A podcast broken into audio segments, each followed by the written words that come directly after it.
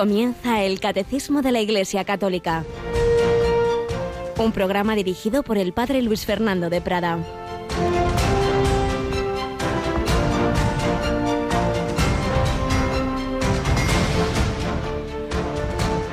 Hermanos, tened entre vosotros los sentimientos propios de una vida en Cristo Jesús.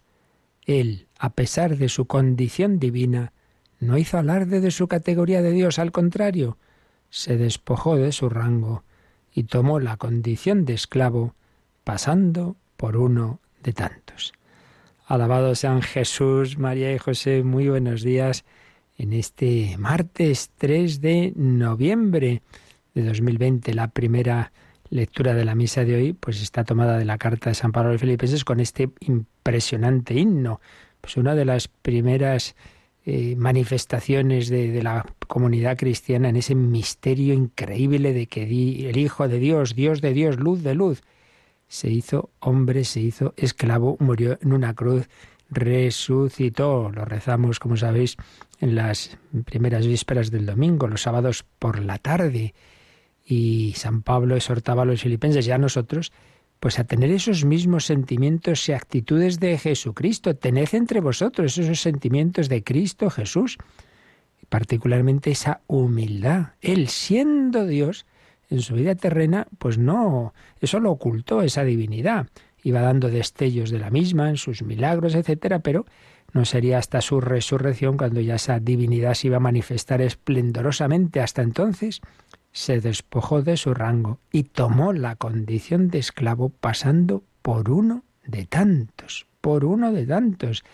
Y nosotros, en cambio, aquí estoy yo, aquí estoy yo. Nosotros que sí que somos, pues pequeña cosa, amada por Dios sin duda, pero pequeñitos y nos creemos el centro del mundo. Y él que lo era, y lo es, el creador del mundo, sin embargo, nace en un pesebre, vive en una pequeña aldea, trabajando con San José ahí haciendo chapucillas, muere en una cruz. Sí, son los caminos de Dios. El amor de Dios se manifiesta de esa manera, una omnipotencia que no la le lleva a, a su propio interés, digamos, sino que la pone al servicio del amor, del amor, para redimirnos desde la cruz. Y ese es el camino cristiano. Hoy precisamente recordamos también a un santo muy humilde, San Martín de Porres, llamamos Fray Escoba, pues ese mulato dominico que, que como su apelativo de Fray Escoba recuerda, pues ante todo se dedicaba a las tareas humildes y sencillas. Pues se lo pedimos al Señor que en este día vivamos en esa unión con Él. San Martín de Porres pasaba muchas horas ante el Santísimo, devoción eucarística, devoción a la Virgen María, María la esclava del Señor, el Señor escondido en la Eucaristía, todo nos lleva a lo mismo, a la humildad, al no pretender aquí ser nosotros los protagonistas, sino dejar al Señor que lo sea y ponernos al servicio de los demás, como tenemos aquí a Mónica Martínez. Buenos días, Mónica. Al servicio de la Virgen, a su servicio y de los oyentes. Muy bien, qué bien te ha salido. Y es verdad, claro que sí, eso intentamos hacer. Bueno, y también ponemos al servicio de los oyentes, no faltaría más, pues nuestra programación, bien las cosas que hacemos aquí ordinarias, bien las los actos extraordinarios. Y este, esta semana tenemos un poco de todo, ¿verdad? Sí, sí. En la iglesia no falta actos extraordinarios, como por ejemplo este mismo jueves que toca Hora Santa, un momento especial para Radio María cada mes, el jueves antes del primer viernes de mes, eh, a las 11 de la noche. Así es, un momento muy especial, seguido en el mundo entero a través de las redes sociales, de Internet, eh, de Facebook, pues esa retransmisión, son miles y miles de las personas que se unen, ya sabéis, si queréis que estén bajo el altar intenciones de oración, tenéis que enviarlas entre hoy y mañana, ya más tarde de mañana no nos daría tiempo a, a recopilarlas, ponerlas ahí al pie del altar, aunque por supuesto el Señor siempre las va a saber. Este jueves 11 de la noche, 10 en Canarias, hora santa. Y el sábado una retransmisión especial desde un marco privilegiado. Así es, vamos a retransmitir la beatificación de Joan Roch Digel, apóstol de los jóvenes y mártir, desde la Basílica de la Sagrada Familia. En Barcelona, este joven, pues que muy amante del Señor, de la Virgen y, de los jóvenes, apóstol de los jóvenes en aquella época terrible en que el mero hecho de ser católico podía llevarte al martirio. Y así fue. Cuando lo separan de su madre, que por cierto era inglesa, le dice en inglés, God is, God is, with me, el Señor está conmigo, tranquila, voy con Dios, voy con Dios. Y dio la vida y pues este sábado será beatificado y a las 11 de la mañana esperamos poderlo ofrecer, compartir con todos vosotros ese momento. Pues también este joven se humilló hasta la muerte y muerte como Jesús, pues hasta lo más hondo, digamos, mm, como un criminal y, Cristo luego, pues el que fue crucificado, está exaltado a la derecha del Padre, pues también los mártires, pues aquellos que, que fueron eh, muertos de, de, tantas maneras, muchas veces terribles, como oíamos el otro día de los mártires del Canadá, pero ya está, todo pasó y están con el Señor en el cielo. Mes de noviembre, mes también para recordar nuestra llamada a la vida eterna, para recordar esas verdades sobre el más allá, que os recuerdo que tenemos mm, un par sobre todo de publicaciones de estas que hacemos nosotros en nuestros discos, una hace años ya, una recopilación de conferencias sobre la vida eterna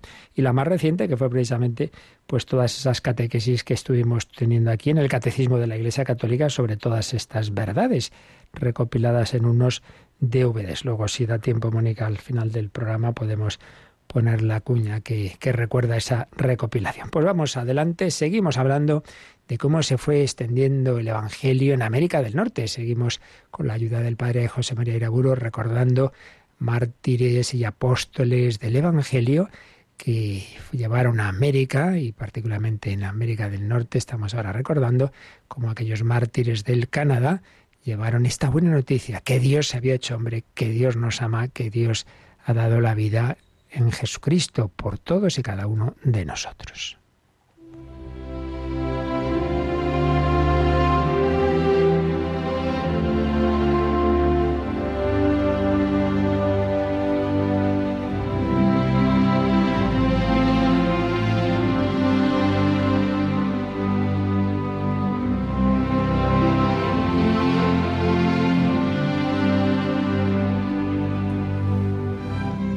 Mártires del Canadá. Terminábamos el otro día recordando el martirio de el padre Isaac Jogues y del padre Brebev, Juan de Brebev, y cómo tenía una carta preciosa que leemos en el oficio de, de lecturas de la liturgia de las horas, que termina así. Haz que viva, es una oración a Jesús, haz que viva de tal modo que merezca alcanzar de ti el don de esta muerte tan deseable. Así, Dios y Salvador mío, recibiré de tu mano la copa de tu pasión, invocando tu nombre, Jesús, Jesús, Jesús. Dios mío, cuánto me duele el que no seas conocido, el que esta región extranjera no se haya aún convertido enteramente a ti, el hecho de que el pecado no haya sido aún exterminado de ella, Sí, Dios mío, si han de caer sobre mí todos los tormentos que han de sufrir con toda su ferocidad y crueldad los, los cautivos en esta región, de buena gana me ofrezco a soportarlos yo solo. Y así fue. Recordábamos esas terribles torturas y atrocidades que sufrió el padre Brebev y era el 16 de marzo de 1649 y el día siguiente el padre el alemán. Pero no solo ellos. en esa evangelización de lo que se llamaba Nueva Francia, hoy Canadá, eh, hubo 331 jesuitas en ese siglo, misionando en Canadá y Luisiana. Pues bien, de esos 331, 32 fueron mártires, 32 sufrieron muerte violenta o, fueron también víctimas de la caridad. Eso en cuanto a los jesuitas. Hubo también otras órdenes. Se sabía que era el porcentaje de ir allí a esas misiones y de morir era altísimo. Esos eran hombres realmente entregados por completo al Señor. También podemos recordar al santo mártir Antonio Daniel, que estuvo en el noviciado jesuita de Rouen, en Francia, y ha ordenado fue destinado a la misión de los hurones. Llegó a Quebec en 1633 y participó en numerosas eh, misiones entre los indios. Tenía una gracia especial para los niños pero en el gran alzamiento iroqués, que eran estos que ya hemos visto que eran bastante brutos, de 1648, él se hallaba en San José, una pequeña misión. Estaba celebrando la misa cuando llegó el griterío de los iroqueses que se acercaban. Se quitó los ornamentos sagrados, bautizó por aspersión rápidamente al grupo de hurones que eran catecúmenos estaba con esa otra tribu que se habían convertido muchos al cristianismo, los hurones, tenía ahí preparando el bautismo a un grupo y como veía que llegaba la muerte, pues rápidamente ya los bautizó, facilitó su ida por una puerta trasera y salió al encuentro de los iroqueses con una gran cruz alzada que tomó del altar. Abrazado a la cruz, murió atravesado por innumerables flechas. Santos mártires Carlos Garnier y Natalio Sabanel. Ambos jesuitas misionaron la tribu de los tabaqueros y en la misión de San Juan Bautista junto a la bahía de Notahuasaga y fue allí donde hicieron a Dios la ofrenda de sus vidas.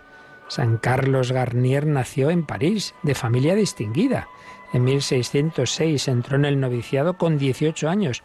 Llegó al Canadá en 1636 atractivo y bondadoso, de buen carácter. Él decía que la Virgen María le había llevado en sus brazos hasta conducirlo a la compañía de su hijo Jesús, muy querido por los indios. San Natanio Chabanel, su compañero, era muy distinto. Nacido en 1613, acogió con esfuerzo, siendo profesor jesuita de filosofía y retórica, la orden de partir a misiones en 1643. Aquí veamos que cada uno tenemos nuestras cosas, no pensemos que todos pues ha sido como que estaban deseando, no, este le costó. Seis años pasó entre los hurones sufriendo una gran desolación interior y sintiéndose un fracasado. También esto nos puede consolar. Podemos decir, ay Señor, yo donde me has puesto no, no consigo nada, aquí estoy perdiendo el tiempo con estos niños, con, con mis hijos, con esta catequesis. Se sentía un fracasado. Pero para vencer esas tentaciones de abandono, de irse, el Señor le inspiró a hacer un voto, el voto de permanecer en esa misión de los hurones hasta su muerte. Y en cuanto lo hizo, se le acabaron las dudas, se quedó tranquilo. De todas maneras, no iba a durar mucho el tiempo de su prueba. Pues el 6 de diciembre de 1649 recibe el mandato de ir a la isla de San José, a donde se dirige acompañado por un grupo de indios dejando solo al padre Garnier en la misión de San Juan Bautista. Al día siguiente, pues una vez más los iroqueses invadieron la aldea, hieren de un tiro al padre Garnier mientras celebraba la misa. Cuando se arrastraba para auxiliar a un moribundo, fijaos, ¿eh? el herido, arrastrando para auxiliar a un moribundo, un indio lo remató de dos hachazos. A la expedición del padre Sabanel llegó el eco de la victoria de los iroqueses sobre los tabaqueros, y uno de los hurones de su grupo lo mató, atribuyendo los males que estaban sufriendo a la presencia de los misioneros. Por un lado o por otro, de una manera o de otra, pues como ya sabían, en cualquier momento les podía llegar la muerte. Dieron la vida por Jesucristo, pues pedimos al Señor que nosotros sepamos darla también en el día a día de la manera que el Señor tenga en su providencia.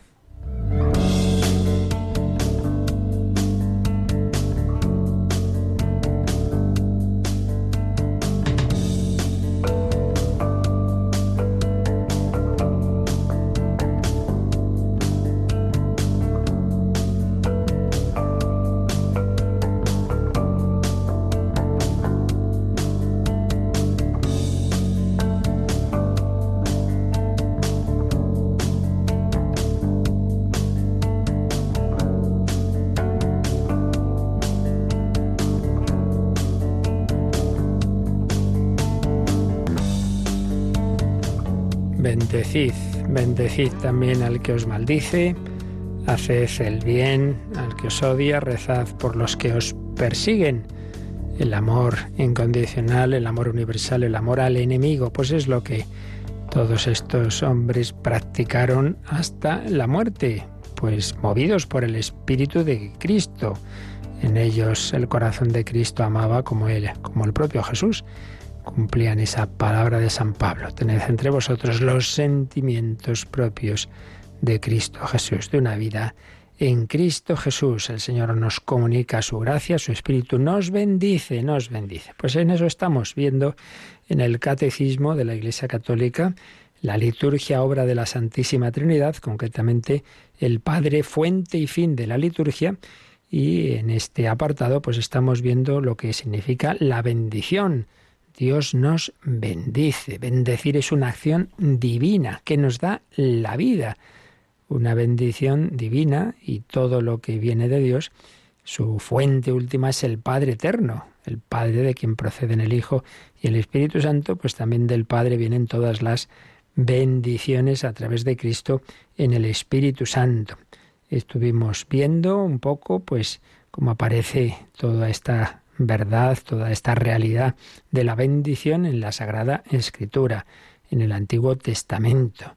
Dios bendice al hombre, Dios bendice al hombre y la mujer, Dios bendice la creación, Dios bendice a Noé y, y esa nueva creación, digamos. Dios bendice especialmente a Abraham y en su descendencia serán bendecidas todas las naciones y las diversas bendiciones que Dios va manifestando a lo largo de la historia de la salvación que culminan en Jesucristo. Dios nos bendice y el hombre al darse cuenta pues responde agradeciendo a Dios y bendiciendo en el sentido ya de dando gracias, alabando, adorando. Bendición descendente de Dios, siempre todo procede del Señor, es iniciativa divina y correspondencia del hombre, bendición ascendente, en el sentido de elevar a Dios mi acción de gracias. Lo hemos ido viendo en estos números a partir del 1077.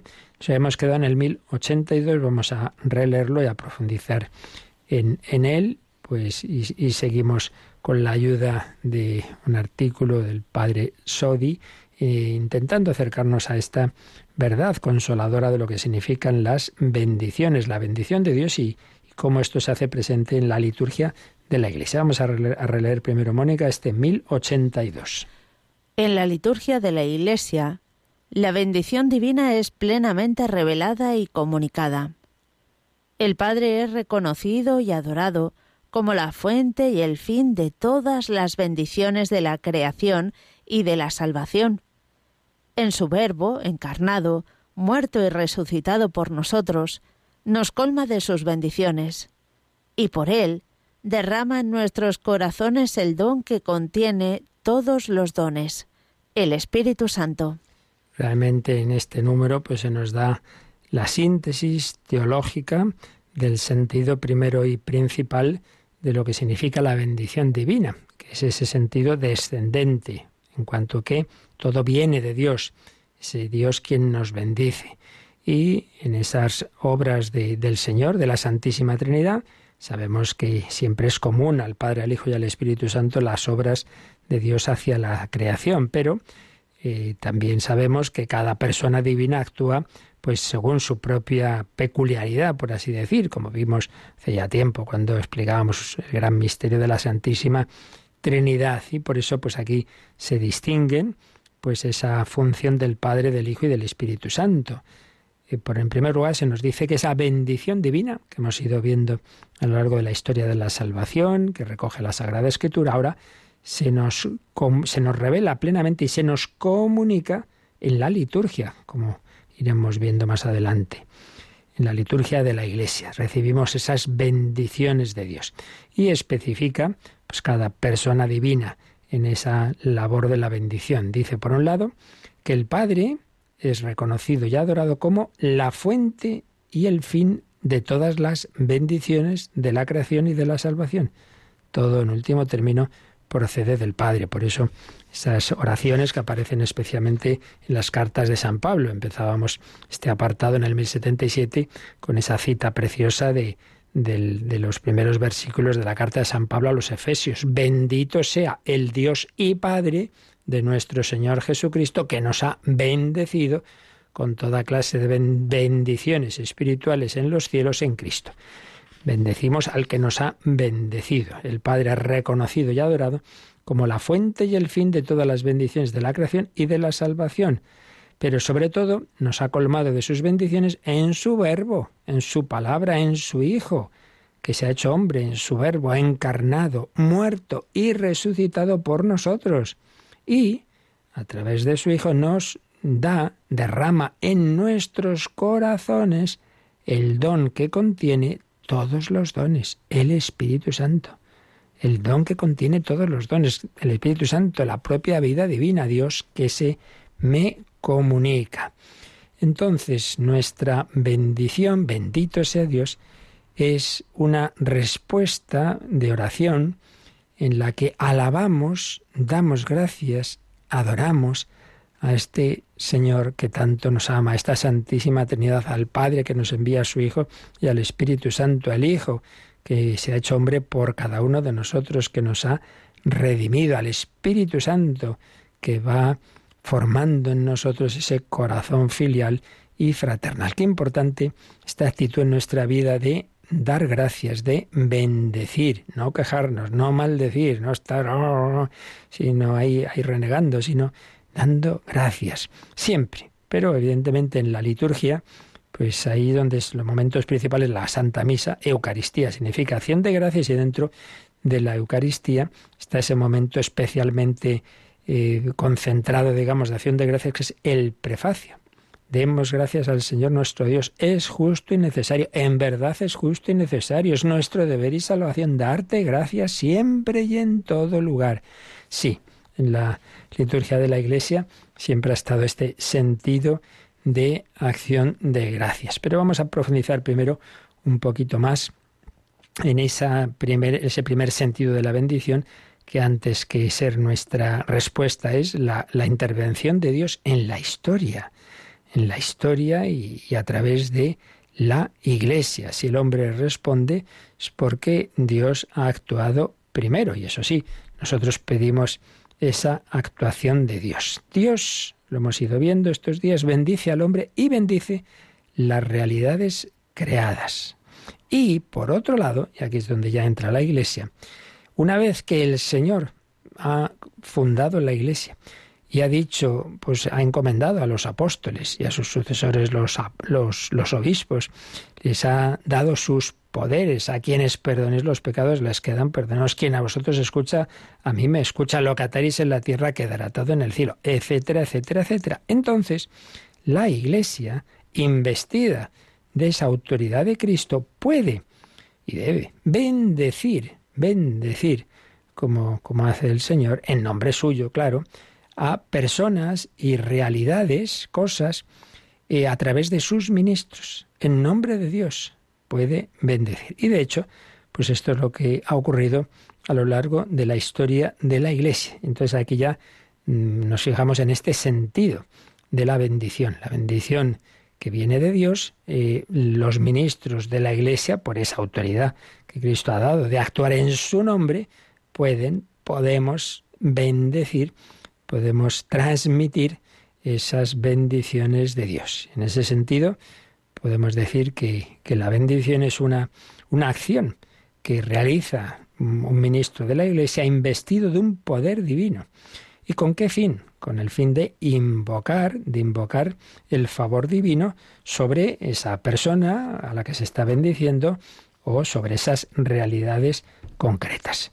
Todo, naturalmente, partiendo del ejemplo de Cristo. Recordemos, Cristo bendice personas, por ejemplo, los niños, bendice cosas como los panes, que va a multiplicar. Y a lo largo de la historia, pues se fue desarrollando mucho. En algunas épocas, pues muchísimas bendiciones. En grosso modo, podíamos mm, distinguir estos, estas posibilidades de bendición. Bendecir a las personas, claro, se bendice al, y se consagra. Ya veremos luego que hay una bendición especialmente, podríamos casi mejor llamar la consagración, que es la consagración del sacerdote, del obispo, del diácono, pero también de, las vírgenes, en el orden de las vírgenes, del, orden de las viudas, del, abad, de la abadesa, del catecúmeno, del enfermo, bendecir a las personas.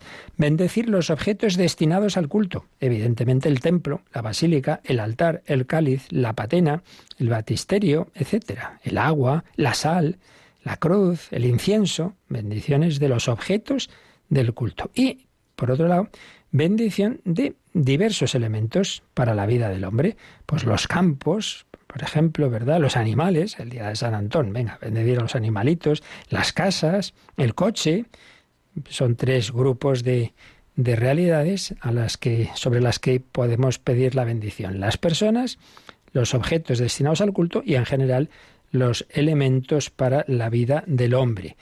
Y bueno, pues serían muchísimas las, las situaciones y las realidades, ¿no? Pues quizá la más, una de las más frecuentes, el agua, el agua bendita, la sal y el pan, el, el aceite, los frutos del campo. Y luego hay bendiciones en, en, en, días especiales, ¿no? Pues, por ejemplo, en el 2 de febrero, las velas, para ese día de la, de la, de la presentación del Señor, en la cuaresma la ceniza, claro, eh, las velas en, en, en, la vigilia pascual, eh, em, la madre embarazada, la bendecimos y bendecimos el niño que lleva en sus entrañas, etcétera, etcétera, etcétera a lo largo de la historia se han ido haciendo diversos corpus de bendiciones, ahora tenemos un ritual también de bendiciones, de bendiciones. Por tanto, podemos decir que son siempre eh, unos momentos de, de, oración que tienen un objeto siempre, muy importante, que es el, siempre el mismo, que en definitiva es la santificación. O sea, no se trata aquí de nada que tenga que ver con como diríamos, con supersticiones, la, suerte. No, mire, aquí lo que importa es que todo, todo en esta vida nos ayude a acercarnos a Dios. Eso es lo importante. La santificación. Y el medio, pues la oración de la iglesia. De la iglesia. Aquí ya no es simplemente mi oración particular, sino una oración establecida por la iglesia. Por eso aquí estamos hablando a nivel de liturgia. Liturgia, porque son. Hay un ritual, hay unas oraciones, y es la iglesia la que determina la validez de este tipo de bendiciones descendentes, descendentes. Y siempre en estos ritos, pues hay dos elementos, unas oraciones, unas palabras y algún gesto, normalmente que es hacer la señal de la cruz o, o la aspersión de, del agua bendita, pero siempre algo establecido por la Iglesia y realizado en su nombre, en su nombre, por alguno de sus ministros, para, repetimos, santificar las personas o las cosas, las cosas en el sentido de que en tanto en cuanto las usemos nos ayuden a acercarnos a Dios, no para que tenga buena suerte y me toque no sé qué, sino para que realmente lo que yo haga me acerque a Dios, me acerque a Dios, que todos sean instrumentos de gracia. Por tanto, eh, podríamos definir la bendición en un sentido litúrgico como ese rito que realiza un ministro sagrado, sacerdote o al menos diácono, con el cual se invoca a Dios para que confiera su favor sobre alguna persona, sobre alguna realidad, eh, la cual adquiere, eh, y aquí ya viene una división, o bien una especie de carácter sacro permanente, esto ya es un cáliz consagrado a Dios, esto es un altar, esto ya aquí no se puede hacer una merienda, esto ya es sagrado, es esa realidad o esa persona, este ya está consagrado a Dios y ya no puede hacer otras realidades mm, que vayan contra esta consagración. Entonces una especie de carácter sacro permanente y ahí es donde están las bendiciones constitutivas o consagraciones. Este altar ha sido consagrado. Esta persona ha sido consagrada, virgen consagrada, ya no puede casarse con un hombre, ya está consagrada a Dios. Entonces eso son bendiciones constitutivas, porque han constituido a esa persona o a esa realidad, a ese altar, a ese cáliz, ya le han dado un carácter sacro, algo análogo, no digo igual, pero análogo al carácter sacramental del bautismo, de la confirmación del orden sacerdotal. Esta división es importante. Bendiciones constitutivas, constitutivas, que de alguna manera cambian la realidad de aquello sobre lo que se ha realizado. Claro, la bendición constitutiva, más que bendición, es consagración en el sentido más fuerte, claro, es la consagración de la Santa Misa. Ya me dirás tú, es tan fuerte ahí que ese pan y ese vino han sido cambiados su esencia profunda, su sustancia, aunque no lo veamos, aunque externamente siga apareciendo pan y vino, la realidad honda, profunda, la sustancia de, pues decimos, transustanciación de, de ese pan y ese vino ha cambiado. Fíjate tú, qué cambio, cómo Dios actúa. Y sin llegar a eso, pues en esos otros casos que os digo, ¿no? Que si los objetos de culto, que si el altar, que si esta persona, pues ha habido, hay un cambio ahí que permanece. Ha constituido a esa persona en una realidad distinta. Ha sido consagrada, un carácter sacro. Ya no puede dedicarse a un fin profano contrario a lo que eh, realmente ha ocurrido en esa consagración. Eso sería un tipo. Y otros, en cambio, son las bendiciones invocativas. La diferencia es clara. Si yo bendigo agua para para que sea agua bendita, pues sí, es agua, algo ha cambiado en ella. Pero en cambio, si bendigo la mesa, la comida no es que ahora estoy comiendo cosas sagradas, no es que beba agua bendita, no, es distinto. En este segundo caso no cambia la naturaleza de las cosas. Lo que estamos haciendo es pedir, invocar a Dios que esa acción, en este caso comer, o ese viaje o lo que sea, esa casa en la que vivimos, que no queda convertida en una iglesia, pero que lo que hacemos me acerque a Dios. Es simplemente pedir a Dios su ayuda para que esa acción, esa realidad, en fin, lo que sea, ¿verdad? Pues sea mm, algo que, que, me santifique, que ya digo que en último término siempre el objeto de todas las oraciones, de toda la liturgia de la Iglesia, santificarnos, acercarnos a Dios, no necesariamente cambiando la naturaleza de esa realidad, sino simplemente pues bueno, simplemente, no, no es poco, haciendo que, esa acción, por ejemplo, que comer no sea simplemente comer, sino que, Señor, que estos alimentos nos sirvan para eh, trabajar por ti, para, para hacer el bien, para compartir, etcétera, etcétera, etcétera.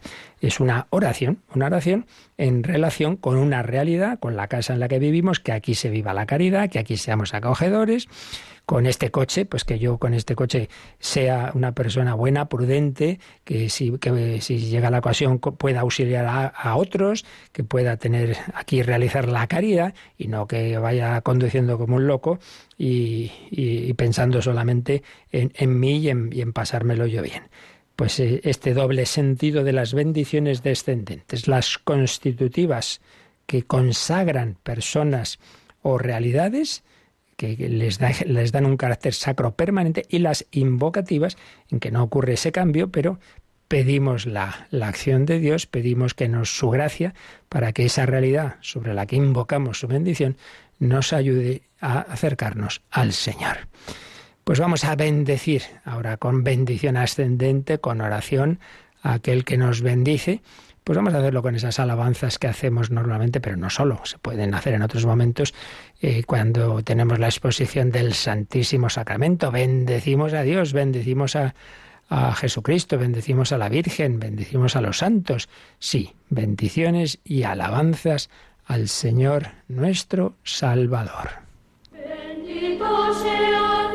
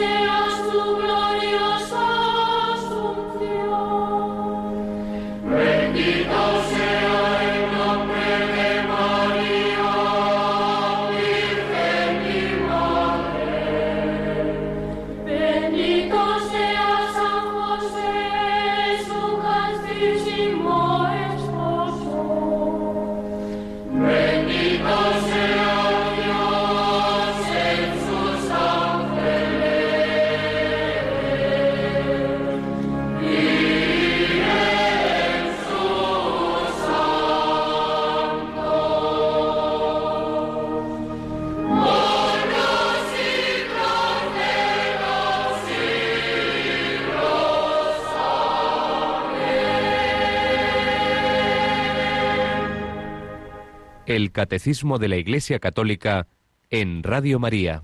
Pues sí, bendigamos siempre al Señor. Vamos a leer ya el siguiente número, Mónica, que profundiza en esta realidad de las bendiciones en la vida de la Iglesia, el 1083.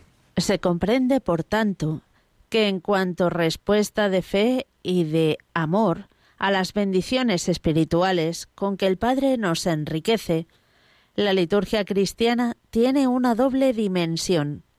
Por una parte, la Iglesia, unida a su Señor y bajo la acción el Espíritu Santo, bendice al Padre por su don inefable, mediante la adoración, la alabanza y la acción de gracias. Por otra parte, y hasta la consumación del designio de Dios, la Iglesia no cesa de presentar al Padre la ofrenda de sus propios dones y de implorar que el Espíritu Santo venga sobre esta ofrenda, sobre ella misma, sobre los fieles y sobre el mundo entero, a fin de que por la comunión en la muerte y en la resurrección de Cristo sacerdote, y por el poder del Espíritu, estas bendiciones divinas den frutos de vida para alabanza de la gloria de su gracia.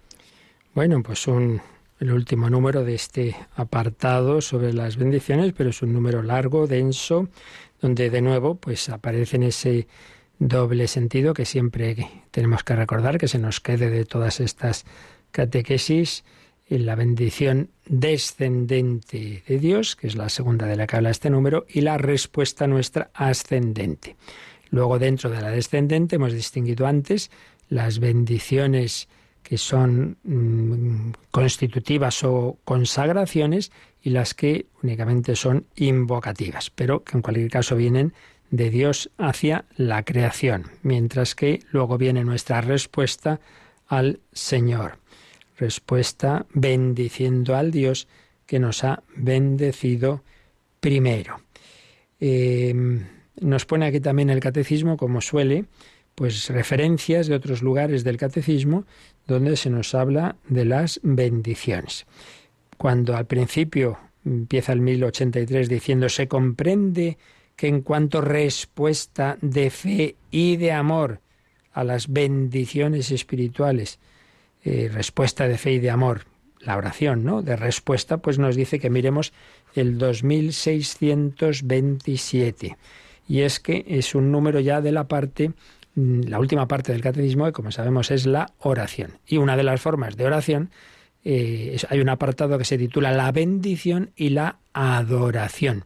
Ya habíamos visto el 2626, que explica que la bendición expresa el movimiento de fondo de la oración cristiana, encuentro de Dios con el hombre.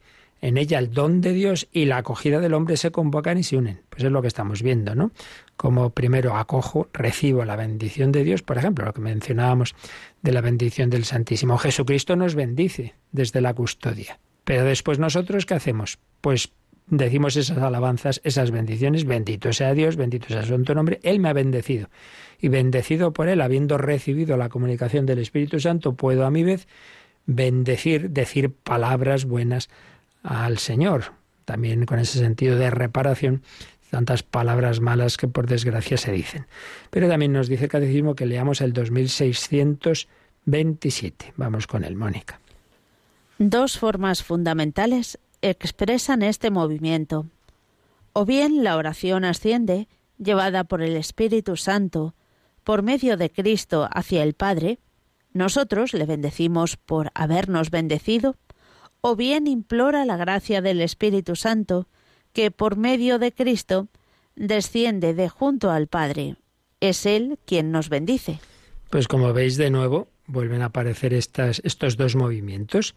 Entonces son dos formas de oración. Hay veces si no sé, no sé cómo rezar, no se me ocurre nada, pues mira, por ejemplo esto, porque no te coges estas palabras que decimos bendito sea Dios, bendito sea su santo nombre. Voy a bendecir a Dios, voy a bendecir a Dios acojo, por un lado, su bendición, está en la misa, termina con la bendición del sacerdote, está en la exposición del Santísimo, me ha bendecido, pero yo ahora quiero bendecir a Dios, bendecir, no solo que nuestra oración no sea solo pedir, sino decir bien de Dios, decir, darle gracias, adorarlo, adorarlo.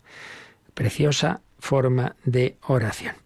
Pero también este número 1083 nos ha recordado que ante todo, pues la bendición es la bendición descendente que viene de Dios. Y hay un momento, bueno, lo más importante de toda la liturgia, ya sabemos lo que es, es la Santa Misa. Bueno, pues démonos cuenta de que en la Santa Misa se dan todas las formas de bendición. Ante todo, la bendición de Dios, hasta la más fuerte, la consagración del pan y del vino, pero también nuestras bendiciones ascendentes. Demos gracias al Señor nuestro Dios, bendecimos, te adoramos, te bendecimos, te glorificamos en el gloria, etc. Por eso nos dice aquí el catecismo que también leamos el 1360, que precisamente nos habla de la Santa Misa y dentro de ella de la acción de gracias y la alabanza al Padre. Leemos el 1360. La Eucaristía es un sacrificio de acción de gracias al Padre, una bendición por la cual la Iglesia expresa su reconocimiento a Dios por todos sus beneficios, por todo lo que ha realizado mediante la creación, la redención y la santificación. Eucaristía significa, ante todo, acción de gracias. Pues muy importante, porque además eh, muchas personas, voy a encargar una misa. Bueno, ya se, se, entiende lo que se quiere decir eso, es voy a pedirle al sacerdote que pida especialmente por tal intención. Pero también hay personas que con muy buen sentido dicen, eh, Padre, quiero una misa de acción de gracias. Bueno, toda misa es acción de gracias, pero quiere decir especialmente con esta Eucaristía quiero dar gracias a Dios por lo que me ha dado, por lo que me da, por todos sus beneficios o por esta gracia en particular. Pues claro que sí, también cuando tenemos nuestra hora santa recibimos peticiones, pero también recibimos acciones de gracias. Muy importante. Repito, si a una persona tú solo te diriges para pedirle cosas, hombre, pues ¿qué pasa? ¿Que es tu criado? ¿Solo para pedir que te haga cosas? Eh, la, la, relación entre las personas debe ser, debe tener todas las dimensiones, ¿no? No solo pedir, dar gracias, alabar, eh, animar, etcétera. Bueno, pues también en relación con Dios, obvio, obvio. Nosotros pedimos, somos criaturas, somos hijos, sí, pero también damos gracias, alabamos, bendecimos, adoramos. Y qué mejor forma que la Eucaristía. La Eucaristía, donde nos ha dicho este 1360, que es precisamente sacrificio de acción de gracias al Padre. Una bendición por la cual la Iglesia expresa su reconocimiento a Dios por todos sus beneficios y distingue o divide los beneficios en tres grupos. Los que ha realizado mediante la creación, la redención y la santificación. Bueno, pues ya sabemos, esto lo hemos explicado también muchas veces, como en el credo están estos tres grupos de realidades, de acciones de Dios, la primera la atribuimos especialmente al Padre. Son las tres divinas personas, nos han creado siempre en unión. No es que crea el Padre y el Hijo estaba no sé por dónde. No, no, están siempre unidos, ya se entiende. Pero especialmente atribuimos al Padre. Creo en Dios Padre Todopoderoso, Creador del cielo y de la tierra. Bueno, pues a lo que vamos, que tú da gracias a Dios por la creación, por tu vida, por tu familia, por, por el sol, por, por el aire, por Demos gracias a Dios por los dones de la creación. Segundo, por la redención. importantísimo, porque sí hemos sido creados. Pero luego estamos separados de Dios y yo no puedo arreglar mi situación de pecado. No, no. Has sido redimido por Jesucristo. Demos gracias a Dios por la encarnación, por la vida de Cristo, porque ha muerto por mí. La redención, la redención. Y tercero, eso que Jesucristo ha hecho, esa obra redentora, se me comunica se comunican los frutos, que en definitiva es el don del Espíritu Santo. Tercera parte del credo, creo en el Espíritu Santo, Señor y dador de vida. Entonces, a través de la Iglesia, a través de los sacramentos, recibo esos frutos de la redención. Eso es lo que llamamos la santificación. Entonces, gracias por los sacramentos, gracias por, por la gracia que el Señor nos comunica. También en la palabra gracia tendríamos el doble sentido. Ante todo es el regalo de Dios, gracia, don, recibo los dones de Dios y en segundo lugar, una vez que yo soy consciente de ello, doy gracias. Gracias por tu gracia, Señor, gracias por todo lo que me concedes. Por tanto, por tanto, eh, bendiciones de Dios, volvemos al 1083, bendiciones espirituales con que el Padre nos enriquece y respuesta nuestra, respuesta de fe y de amor, dice el 1083, de fe y de amor, que reconozcas que todo es gracia, que todo es don, todo en la vida eh, detrás está la mano amorosa del Señor que nos quiere. Bendecir al Padre, dice la Iglesia unida a su Señor y bajo la acción del Espíritu Santo, Lucas 10, 21, que por cierto veo que en el texto del catecismo hay falta, por eso ante Mónica no es que se haya equivocado, sino que está mal escrito, dice bajo la acción, dice el Espíritu Santo, no, bajo la acción del Espíritu Santo, Lucas 10, 21, eh, Jesús mm, bendijo al Padre, ese texto precioso. Padre, te doy gracias por porque has revelado estas cosas a los sencillos. Bueno, pues unida a Jesús y bajo la acción del Espíritu Santo, la Iglesia bendice al Padre por su don inefable. ¿Cómo? Mediante la adoración, la alabanza y la acción de gracias. Y como os acabo de mencionar, podía ser una forma muy bella de oración, que a veces uno no sabe muy bien estoy aquí un poco distraído, ¿qué hago en la... Por ejemplo, ¿por qué no te coges oraciones de la misa y las rezas despacito, las meditas como el Gloria? Ese Gloria que rezamos los domingos y, y fiestas, ¿no? Gloria a Dios en el cielo y en la tierra paz a los hombres que ama el Señor. Por tu inmensa gloria te alabamos, te adoramos, te bendecimos, te glorificamos. Es una oración que mira a Dios, que no está pidiendo cosas para mí. No, no, yo por, por lo que tú eres, que Dios sea Dios, qué maravilla. Dios es, eso basta. Adorar a Dios, alabar a Dios, bendecirle, te adoramos, te glorificamos, te damos gracias. Nos falta ese sentido teológico, ese sentido trascendente, ese mirar al Señor y no tanto mirarnos a nosotros mismos, que somos egoístas hasta en eso, hasta en la oración para mí, para mí, para mis hijos, para mi familia. Bueno, también da un poquito gracias, ¿no?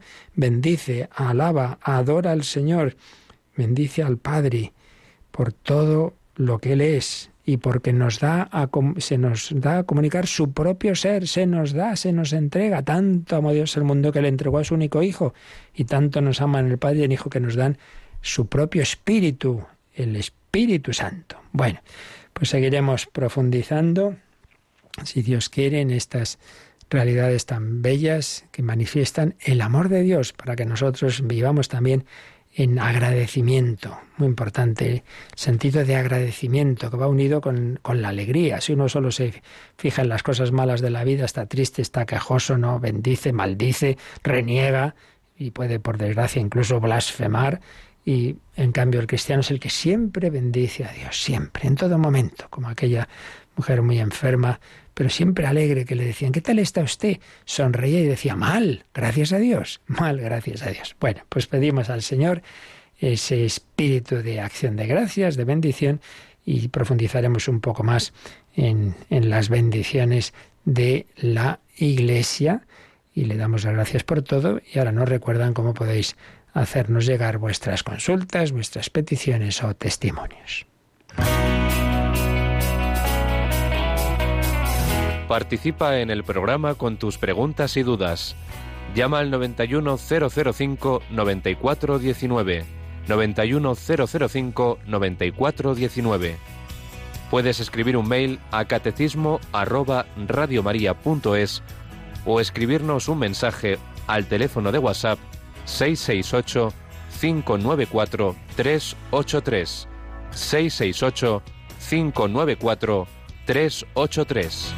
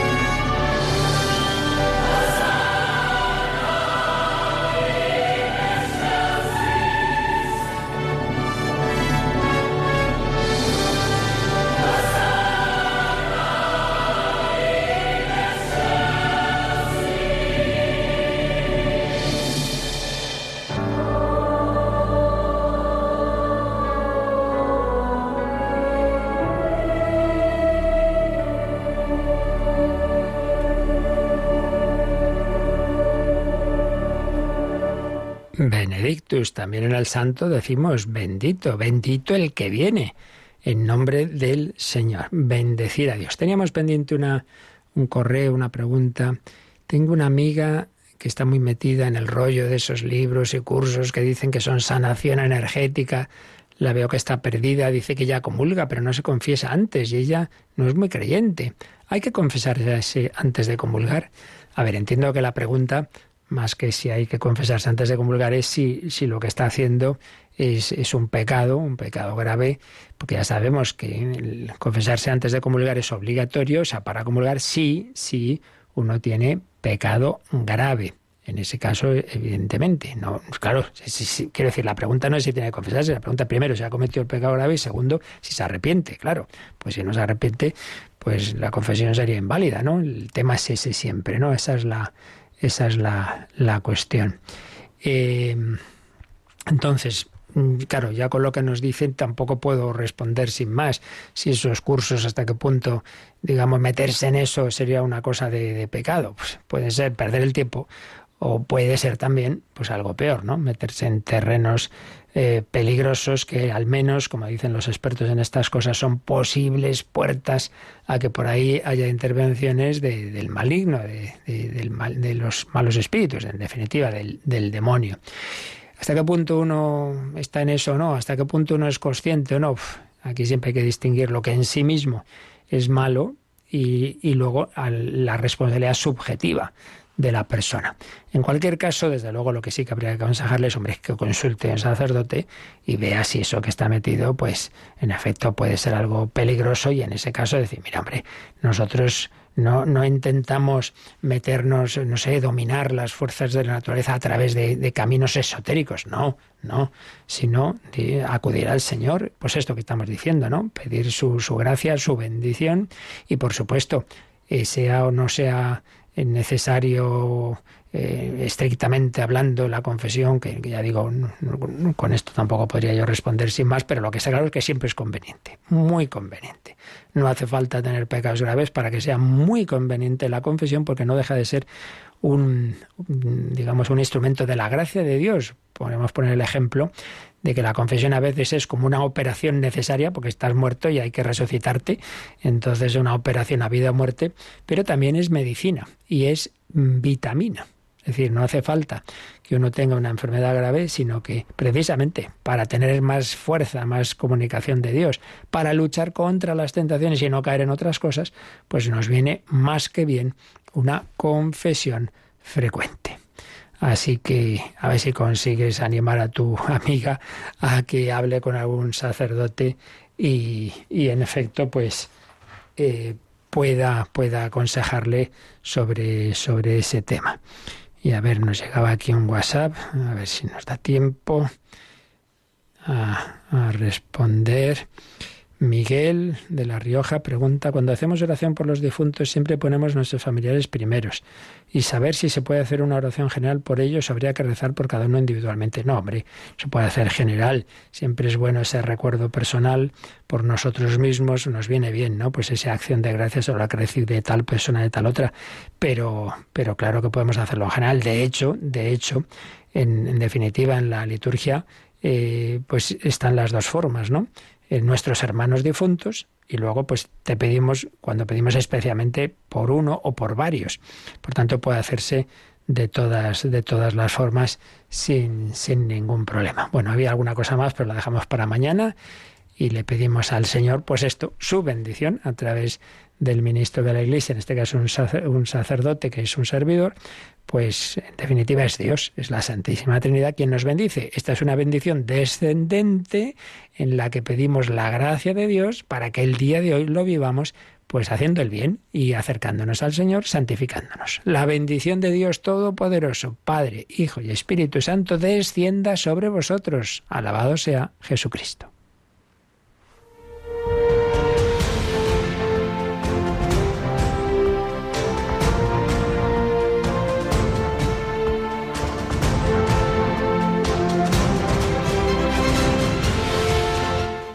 Escuchado en Radio María el Catecismo de la Iglesia Católica. Un programa dirigido por el Padre Luis Fernando de Prada.